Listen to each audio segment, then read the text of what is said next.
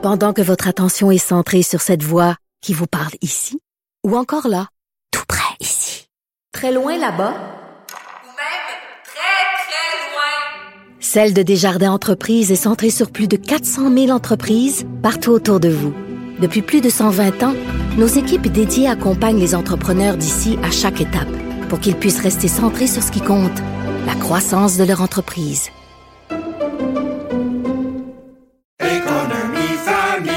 Ici Ricardo. Et Émilie, marchand d'IGA. On a envie de vous inspirer à bien manger. À moins de 5 la portion. Suffit de repérer les produits valeurs sûres et de les cuisiner avec une de nos recettes. Les valeurs sûres, c'est bien pensé, hein? Bien sûr! Détails sur IGA.net. Il connaît tous les dessous de la politique. Chef du bureau d'enquête de l'Assemblée nationale. Antoine Robitaille. Là-haut sur la colline. Là-haut sur la colline. Cube. Bon mardi à tous. Aujourd'hui à l'émission, aux actualités de l'histoire, notre chroniqueur historien Dave Noël se penche sur le budget du Québec, le premier déposé il y a 154 ans en 1868 par Christopher Duncan, qui était trésorier et non ministre des Finances. Un budget qui comportait des dépenses de 2 millions de dollars. Dave Noël revient ensuite sur le départ déchirant du premier ministre unioniste Antonio Barrett en 1960 après la victoire des libéraux de Jean Lesage. Mais d'abord, mais d'abord, parlons du budget qui vient d'être déposé avec un ancien ministre des Finances que j'ai pu interviewer plus tôt aujourd'hui dans le huis clos budgétaire du Centre des congrès de Québec. Grand philosophe, poète dans l'âme, la politique pour lui est comme un grand roman d'amour. Vous écoutez Antoine Robitaille. Là-haut sur la colline. Mon prochain invité a fait cinq budgets comme ministre des Finances. C'est Carlos Letao, député libéral de Robert Baldwin et ancien ministre des Finances. Bonjour. Oui, bonjour.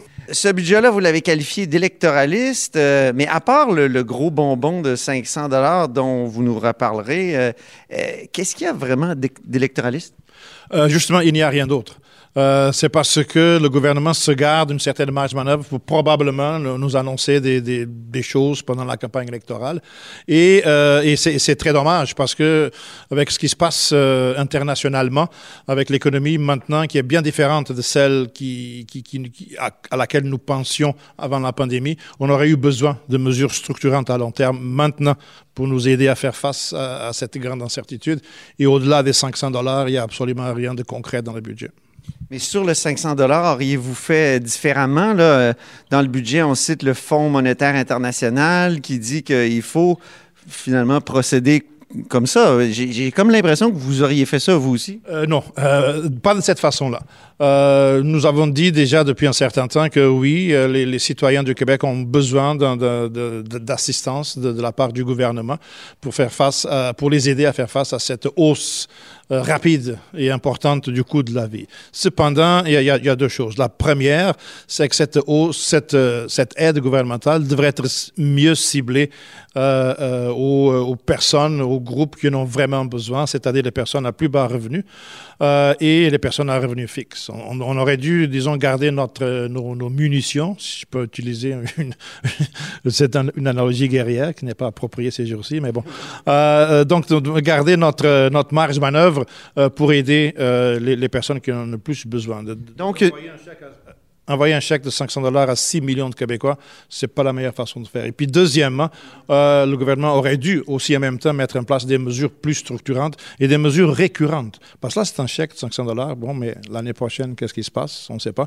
Et des mesures plus structurantes, et nous avions parlé d'un certain nombre de, ces mesures-là, comme augmenter les transferts pour les aînés de 1000 dollars. Et ça, c'est des mesures récurrentes. Pour ce qui est de la, prestation unique, du crédit d'impôt, au ministère des Finances, on nous dit que c'est un crédit d'impôt de, 500 dollars. Tout le monde parle d'un chèque. Euh, mais euh, donc, ça aurait dû être plus sur le modèle de ce qui a été annoncé à la mise à jour budgétaire pour euh, les personnes dans le besoin. C'est ça, d'être plus ciblé. Euh, et pour qu'il sorte plus rapidement, parce que, en mentionnant le, la, la, mécanique d'un crédit d'impôt, euh, même si Revenu Québec euh, voulait faire ça le plus rapidement possible après le, après le 30 avril, ça va prendre quand même un certain temps avant que, que, que cela euh, sorte et que cela arrive dans, dans, dans les comptes bancaires des, des, citoyens. Comme par hasard, ça pourrait, ça pourrait arriver vers le, vers le mois de, de juillet-août, mm -hmm. comme par hasard. Euh, mais euh, est-ce qu'il y aurait eu d'autres manières, vous parlez de, de, de, choses structurantes, mais dans les années 70, on va faire un peu d'histoire économique, il y avait énormément d'inflation, puis le gouvernement fédéral à ce moment-là avait décidé de contrôler les prix et salaires, la Cour suprême y avait même donné euh, le droit. Est-ce que ça aurait été une bonne idée, ça? Non, parce que euh, c'est pas souvent que ça arrive, mais là, nous, avons vraiment une expérience real life. Donc, ça a été fait et les résultats n'étaient pas bons. Euh, donc, ne refaisons pas le, le, le, la même erreur des, des, des, années 70, parce que les, les, les contrôles de, des prix et salaires qui avaient été mis en, en, en place, pas seulement au Canada, mais, mais dans d'autres pays, euh, aux États-Unis, en, en, Europe, vraiment les résultats étaient, étaient décevants. Ça n'a pas donné de bons résultats. C'est ça qui a créé, euh, je pense, la crise économique des oui. années 80. C'est ça ça, ça, ça, ça, a accéléré les choses et puis ça, ça, ça a demandé une réponse des autorités monétaires euh, à la fin des années 70, début des années, des années 80, beaucoup, beaucoup trop sévère, ce qui nous a plongé dans une grande récession en 1980. Mais là, paradoxalement, on va donner de l'argent aux gens alors qu'il y en a déjà peut-être trop dans, le système et que, c'est ça qui crée l'inflation. Est-ce que c'est pas paradoxal, ça? C'est un des facteurs, pas le seul, c'est un des facteurs qui, qui peut alimenter l'inflation. C'est pour ça qu que j'avais dit qu'on aurait dû mieux cibler ça pour éviter une telle, euh, une telle possibilité. Mais ce qui existe aussi, ce qui est particulier cette fois-ci, c'est que l'inflation, elle, euh, cette fois-ci, contrairement aux années 70, euh, c'est une inflation qui nous provient des, euh, de, du côté de l'offre de l'économie. C'est vraiment des restrictions de, production pour toutes sortes de raisons. On pourrait en parler longuement. Euh, l'économie n'est pas capable de, produire au même rythme qu'elle produisait avant. Donc, il y a des, des restrictions de, biens, euh, ce qui mène à une surenchère des prix. Euh, donc, les, les, les, recettes pour faire face à ça sont, sont, sont différentes de celles des années 70. C'est les, les, chaînes de production, c'est ça, actuellement, qui sont, euh, qui sont beaucoup affectées? Oui, c'est les chaînes de production. Ce qui est euh, aussi préoccupant, c'est que ça a commencé comme ça. Et puis là, maintenant, particulièrement avec la guerre en Ukraine, euh, ce qu'on voit aussi, c'est que les prix des matières premières euh, est fortement à la hausse.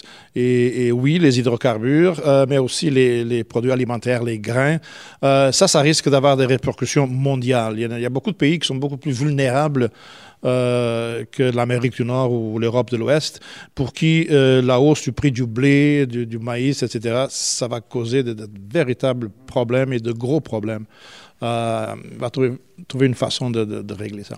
Est-ce qu'on s'est trop habitué à l'inflation euh, très basse, puis on en a développé des politiques, je pense aux frais de scolarité qu'on a arrimés à, l'inflation aussi après la crise de 2012.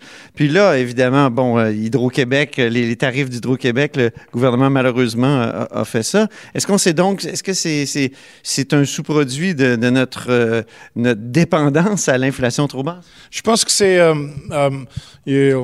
j'avais mentionné ça en 2019 et on avait dit, mais, mais sur quelle planète est-ce qu'il habite, lui? Euh, euh, Oui, c'est ça. Le premier ministre avait, s'était moqué de vous en disant, ça reviendra plus jamais des, des années à 5 Et là, maintenant, bon, je lui dis, euh, on habite, j'habite ici, là, sur la planète Terre. um, et l'enjeu, le, le, c'est que, euh, vous avez dit, est-ce qu'on s'est trop habitué? On, on a peut-être placé une, une, une, très grande euh, confiance euh, dans la capacité des banques centrales de, de, de garder l'inflation entre 1 et 3% euh, Et on n'a pas peut-être euh, fait assez attention au fait que euh, l'économie est beaucoup plus dynamique que ça. Les banques centrales, c'est pas vrai, comme M. Legault avait dit, les banques centrales ne contrôlent pas 95% de l'inflation. Euh, euh, et, et, des choses arrivent, là, des, des, des guerres, des, des crises, des, toutes sortes de choses, des pandémies. Euh, donc, oui, les banques centrales font du mieux qu'elles peuvent pour atteindre cet objectif-là, mais souvent, pour arriver à cet objectif-là, après un choc, euh, des fois, le remède, euh, le remède est, plus, euh, fait, plus mal que, la maladie, c'est-à-dire hausser les taux et donc ralentir volontairement l'économie davantage. Donc, je pense que les banques centrales vont probablement maintenant vont pas augmenter les taux d'intérêt si vite que ça. Donc, l'inflation va demeurer plus élevée pendant plus longtemps. Ça va prendre plusieurs chèques. Oui, et à un moment donné, on n'aura plus de place pour, envoyer des chèques.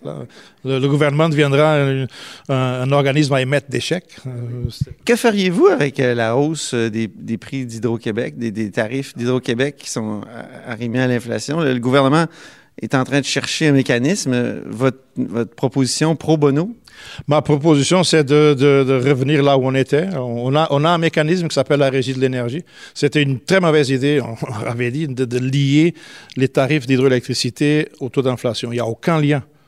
Euh, dans tous les autres pays où il y a euh, un monopole réglementé qui, qui produit euh, de l'électricité, les tarifs sont établis par un organisme public indépendant. On avait ça ici au Québec, c'était la régie de l'énergie on a eu la brillante idée de, mettre la régie de l'énergie de côté et de le lier à l'inflation. C'était risqué de faire ça. Bon, c'était d'abord inapproprié parce qu'il n'y a aucun lien. Et puis, deuxièmement, c'était risqué de faire ça parce que l'inflation peut, peut euh, sauter, peut être plus basse, comme elle peut être aussi beaucoup plus, elle peut être même négative. Ça, c'est un autre scénario. Donc, c'est dangereux, c'est risqué de lier les tarifs d'hydroélectricité euh, au taux d'inflation. Et là, maintenant, on a le résultat. On doit revenir là où on était en 2019, avant la Parlons du retour à, l'équilibre budgétaire. Vous êtes euh, l'homme du retour à l'équilibre budgétaire en 2014-2015, tout ça. Euh, là, le, le, ministre, est-ce que c'est une bonne idée de, de, revenir à, à l'équilibre budgétaire 2027-2028? Bon, écoutez, il faut éventuellement revenir à l'équilibre budgétaire. Je pense qu'une une leçon aussi de, l'expérience du Québec euh, des décennies précédentes, c'est qu'on ne peut pas vivre éternellement avec les déficits structurels. Donc, à un moment donné, on doit revenir à l'équilibre. Euh, maintenant, présentement, il n'y a pas de presse. Euh, que ce soit en 2025, soit en 2027, c'est pas ça, à mon avis, c'est pas ça le grand enjeu euh, auquel nous, nous, nous, nous faisons face. Donc, le gouvernement pense y arriver en 2027, 2028. Bon, écoutez, c'est pas c'est pas ça qui, qui, qui, va causer un énorme problème. Je vous ai entendu l'autre fois parler de l'importance des services publics. Euh, et, certains pourraient dire ah il est converti parce qu'en 2014, 2015, 2015, 2016 et tout ça, euh, on dirait que bon vous avez vraiment comprimé. Bon vous vous dites rigueur là, mais là le ministre dans son discours vous lance une petite flèche sur l'austérité. Euh, donc est-ce que vous êtes un converti? Non, c'est ma, ma, position aujourd'hui c'est la même que qu'en que, 2014, c'est-à-dire oui, nous, voulons tous les services publics, moi, le premier, santé, éducation, famille, justice, etc. Mais il faut que ces services publics-là, ces soient bien financés et financés adéquatement sur le long terme. Donc il faut que l'État puisse avoir suffisamment de revenus pour financer ces services-là de, façon récurrente. Euh, en 2013, 2012, 2013, on n'était pas là. On, avait un déséquilibre structurel. On a rééquilibré les choses. Et maintenant, dorénavant, bon, le déficit qu'on a présentement, c'est en grande partie un déficit qui, qui, nous provient de la lutte à la pandémie. C'est correct, là. Euh, c'est pour ça qu'il n'y a pas de presse à revenir à l'équilibre. Euh, mais, mais, sur le long terme, euh, il faut avoir les revenus nécessaires pour financer les services publics. Et juste une dernière chose sur les services publics. En santé, surtout. En santé, le gouvernement, dans, son budget, je pense à long terme, il prévoit une augmentation des dépenses en santé de 4-4,5% par année. Avec le vieillissement de la population, les, coûts, ce qu'on appelle les coûts de système, sont bien plus élevés que 4-4,5% euh, Donc, il va falloir que ce soit bien financé aussi. Le, vieillissement de la population, c'est une, donnée démographique. Encore là, c'est pas difficile à faire ces prévisions-là. Euh, et, je pense que si on garde, ou si on veut garder l'augmentation des dépenses en santé euh, à 4,5 par année sur le long terme, euh, on aura de sérieux problèmes. Est-ce que le gouvernement compte sur le privé à ce moment-là pour... Euh, parce qu'habituellement, on parle de, de 6 comme, comme l'augmentation naturelle en, en, santé? Avec, avec le vieillissement de la population, oui. Je ne sais pas sur quoi il compte. là. Est-ce qu'il compte aussi sur une augmentation des transferts fédéraux? Je ne sais pas sur quoi il compte, mais il faudrait qu'il compte sur quelque chose, parce que 4% 4,5 ce n'est pas suffisant. Le déficit structurel dont parle le ministre, il est très content. Il a fondu de, de, de 3 milliards. C'est l'équivalent d'ailleurs du du au fond des générations. Ça, est-ce que vous, vous êtes satisfait aussi? Est-ce que c'est une chose qui est intéressante? Oui, oui, c'est intéressant, mais, là, aussi, je pense qu'il y, a un phénomène temporaire. C'est-à-dire, oui, on, a réussi de, mars 2021 à mars 2022, on a réussi à faire cet ajustement-là parce que les revenus, les revenus de l'État en 2021 étaient beaucoup plus élevés que prévu, notamment à cause de l'inflation. Donc cela a permis de, faire baisser le déficit plus rapidement et donc ça nous met maintenant dans cette position d'avoir un déficit structurel qui est moins élevé. Mais encore une fois, qu'est-ce qui va se passer dans, dans, dans 3, dans 5 ans? Euh, Pour aujourd'hui, euh, et pour aujourd'hui, je veux dire les prochaines quelques années, les finances publiques du Québec sont soutenables à long terme. Mais au-delà de, de, des prochains cinq ans, euh, moi j'ai de sérieux doutes. Euh, il va falloir qu'on soit beaucoup plus attentif euh, à ces augmentations de coûts, notamment en santé. Le candidat à la chefferie du Parti conservateur, Jean Charest, s'est attribué le mérite des, pour les finances publiques saines dont le gouvernement Legault a hérité. Est-ce que ça a fait sourciller Gaétan Barrette? je me demandais si ça vous avait fait sourciller, vous? Écoutez, non... Je dirais tout simplement que, euh, à cet égard-là, que l'effort avait commencé euh, sous euh, Raymond Bachand et même même sa prédécesseur Monique avait aussi commencé. Donc l'effort avait commencé avant. Et nous avons poursuivi cet effort-là. Parce que la, réponse du Québec à la récession de 2007-2008, c'était quand même une, réponse importante. Euh, euh, significative qui a donné des résultats. Et, donc, le travail, les bases avaient été lancées à ce moment-là. C'était une réponse à ce moment-là de dépenses expansionnistes. Le budget de, de, de, de, Jean Charest, qui avait annoncé une réingénierie de l'État, est devenu un budget dépensier. Oui, dépensier, mais en même temps, euh, c'était limité dans le temps. Donc, ce n'était pas des, dépenses qui allaient continuer euh, euh, éternellement. Donc, les, bases avaient déjà été lancées pour commencer à, recadrer un peu les choses une fois que l'économie aurait repris son, son rythme de croisière. L'hydrogène vert, qu'est-ce qu'on peut faire avec ça? On sait que vous, vous, favorisez la nationalisation, ni plus ni moins que ce secteur-là. Ce qui, est, dans le budget, c'est insuffisant selon vous? C'est rien, c'est 13 millions de dollars une première année, c'est rien. Euh, L'hydrogène vert, à notre avis, est extrêmement important parce que ça fait partie de, de, des solutions pour accélérer la transition énergétique. Il y a plein d'endroits de, où l'électrification n'est pas euh, viable. On ne peut pas électrifier tous les procédés industriels. Euh, on ne peut pas électrifier le, camionnage de, longue distance.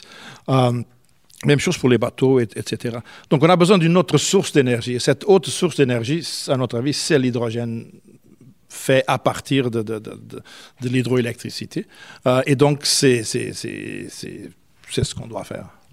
Donc, la nationalisation, c'est une bonne chose. La nationalisation, il faut faire, faire attention. Nous, ce qu'on dit, on n'est pas fermé au privé, mais d'adopter un modèle similaire à celui d'Hydro-Québec. C'est-à-dire, ça serait un organisme public, euh, on l'appellera ce qu'on voudra, je ne sais pas comment on va l'appeler, mais un organisme public qui, qui, serait en charge de, de, de coordonner et, et, et de, de distribuer l'hydrogène vert. La production de l'hydrogène vert, vert, peut être faite par le public ou pour le privé, mais la distribution, et la planification et la distribution serait faite par un organisme public. Euh, Allez-vous vous représenter en 2022? C'est une bonne question. Euh, je suis toujours en réflexion. Ben, merci beaucoup, Carlos Letta. Merci à vous. Merci à vous.